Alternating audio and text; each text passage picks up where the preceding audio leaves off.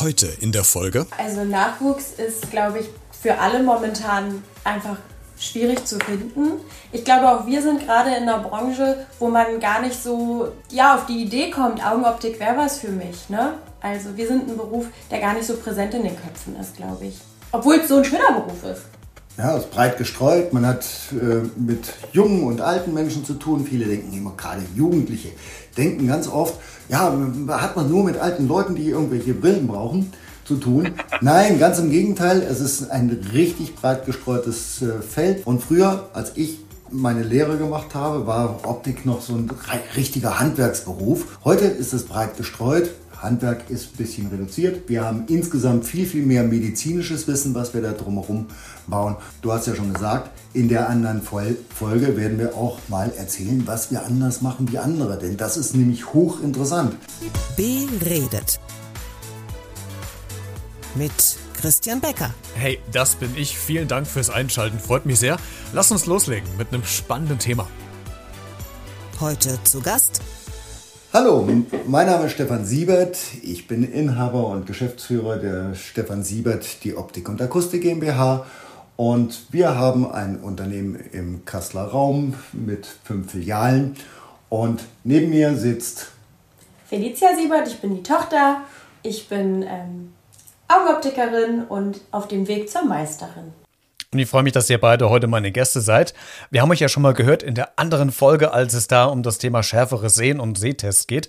Falls du die Folge noch nicht gehört hast, klick dich einfach mal rein. Da bekommst du auch noch ein paar mehr Infos. Feli, in dieser Folge heute soll es ähm, eigentlich um den Nachwuchs gehen. So also ganz viele Handwerksbetriebe, das hört man ja in den Medien auch, suchen ja händeringend nach Nachwuchs. Wie sieht es denn bei euch aktuell da aus? Ja, also Nachwuchs ist, glaube ich, für alle momentan einfach schwierig zu finden. Ich glaube, auch wir sind gerade in einer Branche, wo man gar nicht so ja, auf die Idee kommt, Augenoptik wäre was für mich. Ne? Also wir sind ein Beruf, der gar nicht so präsent in den Köpfen ist, glaube ich. Obwohl es so ein schöner Beruf ist. Ja, ist breit gestreut. Man hat äh, mit jungen und alten Menschen zu tun. Viele denken immer, gerade Jugendliche denken ganz oft, ja, hat man nur mit alten Leuten, die irgendwelche Brillen brauchen zu tun. Nein, ganz im Gegenteil. Es ist ein richtig breit gestreutes äh, Feld. Wir haben nicht nur die Mode, sondern wir haben auch sehr viel Medizin. Und früher, als ich meine Lehre gemacht habe, war Optik noch so ein richtiger Handwerksberuf. Heute ist es breit gestreut. Handwerk ist ein bisschen reduziert. Wir haben insgesamt viel, viel mehr medizinisches Wissen, was wir da drumherum bauen. Und du hast ja schon gesagt, in der anderen Folge werden wir auch mal erzählen, was wir anders machen wie andere, denn das ist nämlich hochinteressant.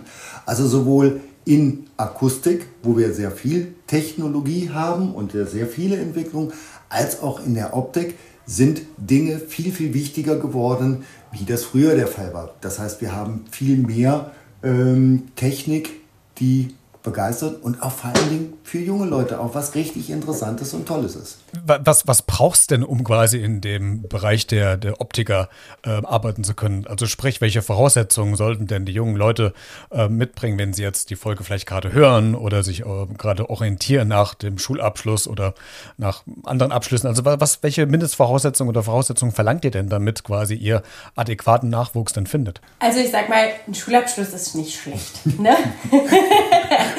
Und dann, glaube ich, brauchst du wirklich Interesse darin, mit Menschen zu arbeiten und so ein gewisses Verständnis für Biologie und Physik. In gewissem Maß. Ne? Also du solltest dich schon ja, über Strahlengänge so ein bisschen informieren, wie läuft das Licht, um richtig sehen zu können. Ähm, ja, und äh, zu guter Letzt aber auch so ein bisschen vielleicht handwerkliches Geschick, dass du sagst, ich habe Lust in der, in der Werkstatt zu arbeiten, ich habe Lust eine Brille zu fertigen, zu löten, wirklich filigrane Schräubchen in eine Fassung einzudrehen und einzuarbeiten. Auch sowas ähm, bietet unser Beruf. Aber warum fällt es denn gerade so dem Handwerk so schwer, wirklich an Nachwuchs gerade ranzukommen? Woran liegt das? Haben die Leute keine, keinen Bock mehr auf Ausbildung? Wollen die alle studieren? Äh, äh aber also warum kriegt man so schlecht gerade den Nachwuchs rein ins Handwerk? Ich glaube vor allem, dass das vielleicht an den Öffnungszeiten liegt. Also sind wir mal ganz ehrlich, wir sind von 9 Uhr morgens bis 18 Uhr da. Ne? Das sind, und das von Montag bis Freitag, manche Unternehmen auch noch an einem Samstag. ähm, teilweise sogar bis 20 Uhr. Wir jetzt nur von 10 bis 13 Uhr, was schon echt Luxus ist. ähm, und das auch nur alle zwei Wochen. Und auch also jeder, zwei der arbeitet nur alle zwei Wochen. Aber trotzdem sind das natürlich Arbeitszeiten, wo man sagt, naja, da geht halt die Freizeit flöten. Du, du, Stefan, als, als Chef der, der ganzen Filialen, ihr habt ja mehrere, du hast es ja eben gerade schon gesehen. Ähm, ich habe mal so in, in den letzten zwei Wochen mir mal einfach mal so ein paar Image-Videos angeschaut, was so Handwerksbetriebe auf Social Media anstellen, um an Nachwuchs zu kommen. Inwieweit äh, nutzt ihr denn äh, Social Media, um vielleicht auf den Beruf oder auf euren Laden auch aufmerksam zu machen? Das wird ja wahrscheinlich ja heutzutage immer wichtiger, weil über Stellenanzeigen der Zeitung kriegt man ja wahrscheinlich eher die wenigsten Jugendlichen. Das stimmt. Also da, da kann ich ja gleich schon wieder an Feli verweisen, weil Feli macht bei uns wirklich Werbung und ähm, halt auch die ähm, ganze Social Media Geschichte. Ähm, sie hatte also hauptsächlich halt auch Facebook, äh, Instagram. Ich übergebe da an dich, du hast viel, viel mehr Ahnung und machst das also viel. Ja, also wir sind natürlich seit äh, zwei Jahren jetzt auch wirklich präsent auf Instagram und versuchen da einfach unsere Präsenz zu zeigen. Ehrlicherweise muss ich aber sagen, da spezialisieren wir uns vor allem auf die Fassungen und ähm, ja, die Technik, die wir einfach haben, ne? also unsere Dienstleistungen. Nachwuchs, Recruiting ist ein bisschen läuft langsam, schleppend. Hey, keine Sorge, gleich geht's weiter mit der aktuellen Podcast-Folge. Ich wollte dich nur ganz kurz darüber informieren, dass du dieses Projekt auch unterstützen kannst, denn dieser Podcast ist ja kostenlos, verursacht aber trotzdem für mich jede Menge Arbeit und Kosten, die ich natürlich gerne trage, aber vielleicht hast du ja Lust, diese Arbeit vielleicht ein bisschen zu unterstützen oder wertzuschätzen, würde mich freuen. Das geht ganz einfach über eine kleine Spende via PayPal an b-redet.gmx.de. Alle Infos findest du auch in den Shownotes dieser Folge. Jetzt geht's weiter. Dann nehmen wir uns doch mal so ein bisschen mit, Feli, weil du hast es ja, ähm, ja auch durchlaufen. Wie sieht denn so eine Ausbildung aus bei, bei euch? Also wie lange dauert das? Ähm, ist das so ein Mix aus Berufsschule in der Praxis? Ähm, wie, wie muss ich mir das vorstellen? Beginnen tut man eigentlich das erste Jahr in der Werkstatt. Und das liegt einfach daran, dass man ein Verständnis dafür bekommt, was bedeutet Augenoptik eigentlich. Ne? Ähm, wie funktioniert das Sehen durch ein Brillenglas? Wie arbeite ich Brillengläser in eine Fassung ein? Nicht jede Fassung eignet sich für jede Stärke. Und so ein Verständnis kriegst du einfach vor allem in der Werkstatt, wenn du dich damit auseinandersetzen musst. Wie sieht das Endprodukt überhaupt aus? wenn ich den und den Glasdurchmesser in den Stärken bestelle aber da die Fassungsgröße habe. Ganz spannend, ganz kurz, Feli, weil also beim, beim Beruf des Optikers oder wenn man in, im Optikergeschäft arbeitet, würde ich jetzt als erstes vermuten, es geht um Brillen. Aber jetzt habt ihr eben ja schon gesagt, ja, das ist ja viel mehr als nur Brille. Ne? Es ist äh, Schmuck, es, macht, es unterstreicht ja auch eine Charakteristik von einem Menschen. Das heißt, du musst äh, kommunikativ sein, du brauchst Mathematik, du brauchst Physik, du brauchst Biologie. Im Grunde ist das ja ein riesiges Feld an, an Kompetenzen, was man da mitbringt. Ne? Es bleibt halt auch zum Schluss nicht, nicht nur an der, an der Brille hängen, sondern wir haben halt auch äh, Low Vision, also für Sehbehinderte, äh, Seh, Sehmöglichkeiten, halt eben vergrößernde Sehhilfen zu machen. Wir haben die Kontaktlinsen, wir haben alle möglichen Hilfsmittel, die wir zu, zur Verfügung stellen. Und dieses Potpourri ist also unglaublich breit breit gestreut. Also es geht nicht nur darum, du kommst rein, guckst dir eine Brille an und sagst, oh, die ist schick, sondern halt auch wirklich auch die Korrekturmittel äh, sind auch unglaublich vielfältig. Und das ist also das, was, was ich persönlich auch schon von Anfang an immer sehr interessant finde, dass man sagt, wir haben jeden einzelnen Fall, können wir anders betreuen und haben eine individuelle Korrekturmöglichkeit oder eine Hilfsmöglichkeit zum Schluss.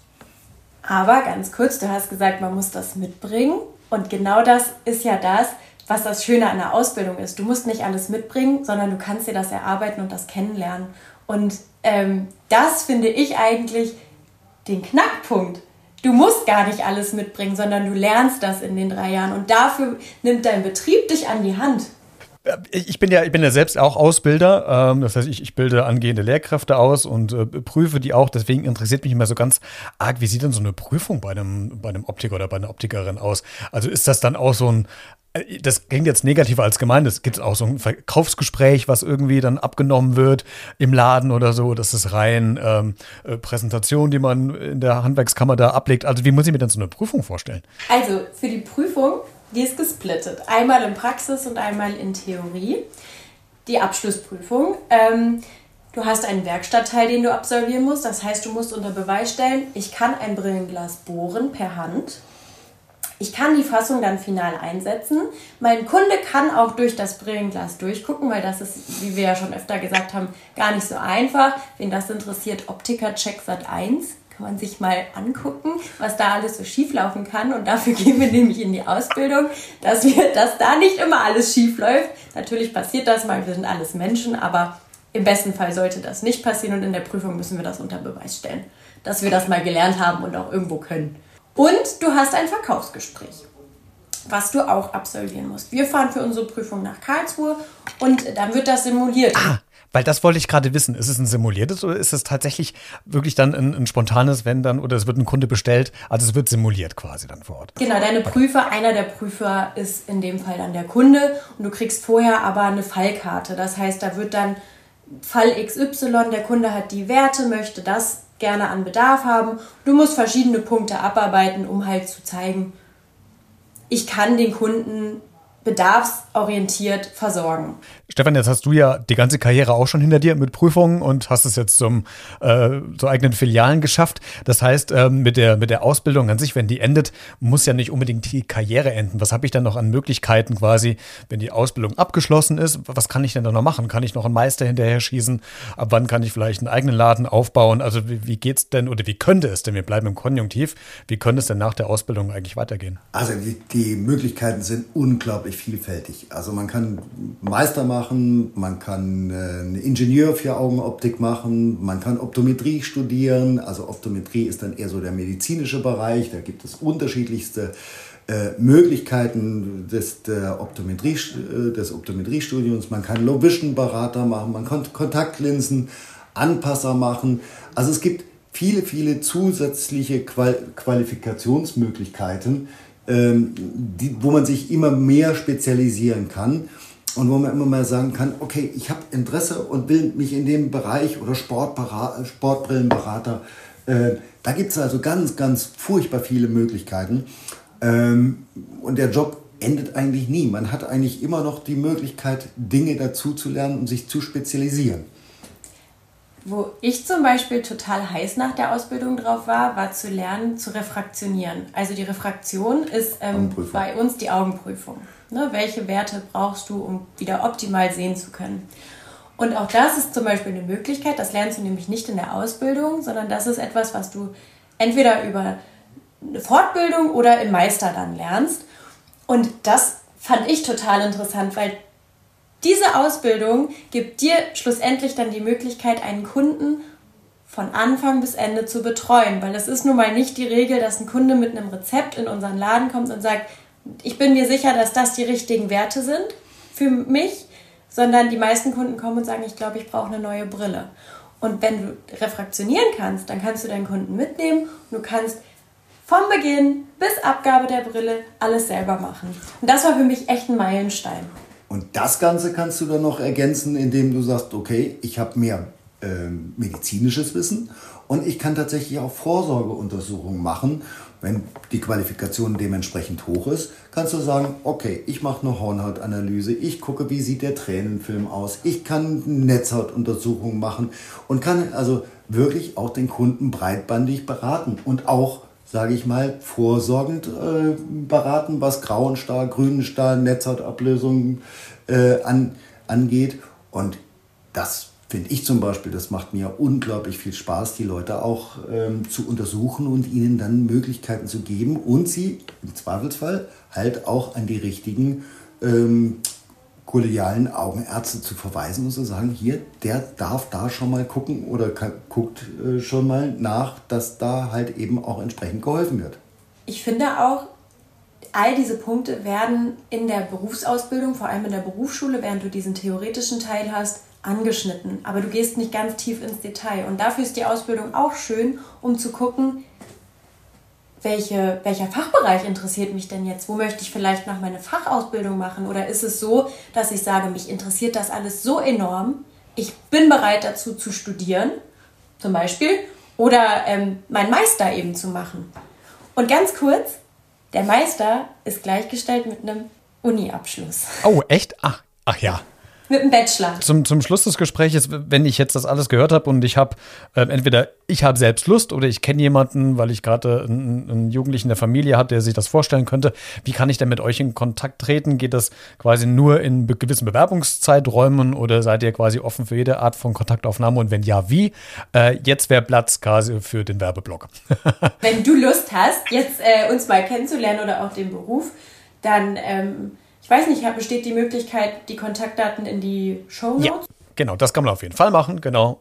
Oder der direkte Weg über Social Media wahrscheinlich bei euch auch, ne? Äh, ja, oder ähm, direkt auf meine E-Mail-Adresse. Einfach kurze Bewerbung oder Motivationsschreiben und dann würde ich sagen, treten wir in Kontakt. Okay, also du hast es gehört, wenn du jetzt vielleicht selbst Lust hast oder jemanden kennst, der vielleicht in dieser Branche gut aufgehoben ist, alle Kontaktdaten, alle Infos äh, findest du in den Show Notes zu dieser Folge. Klick dich da gerne einfach mal rein.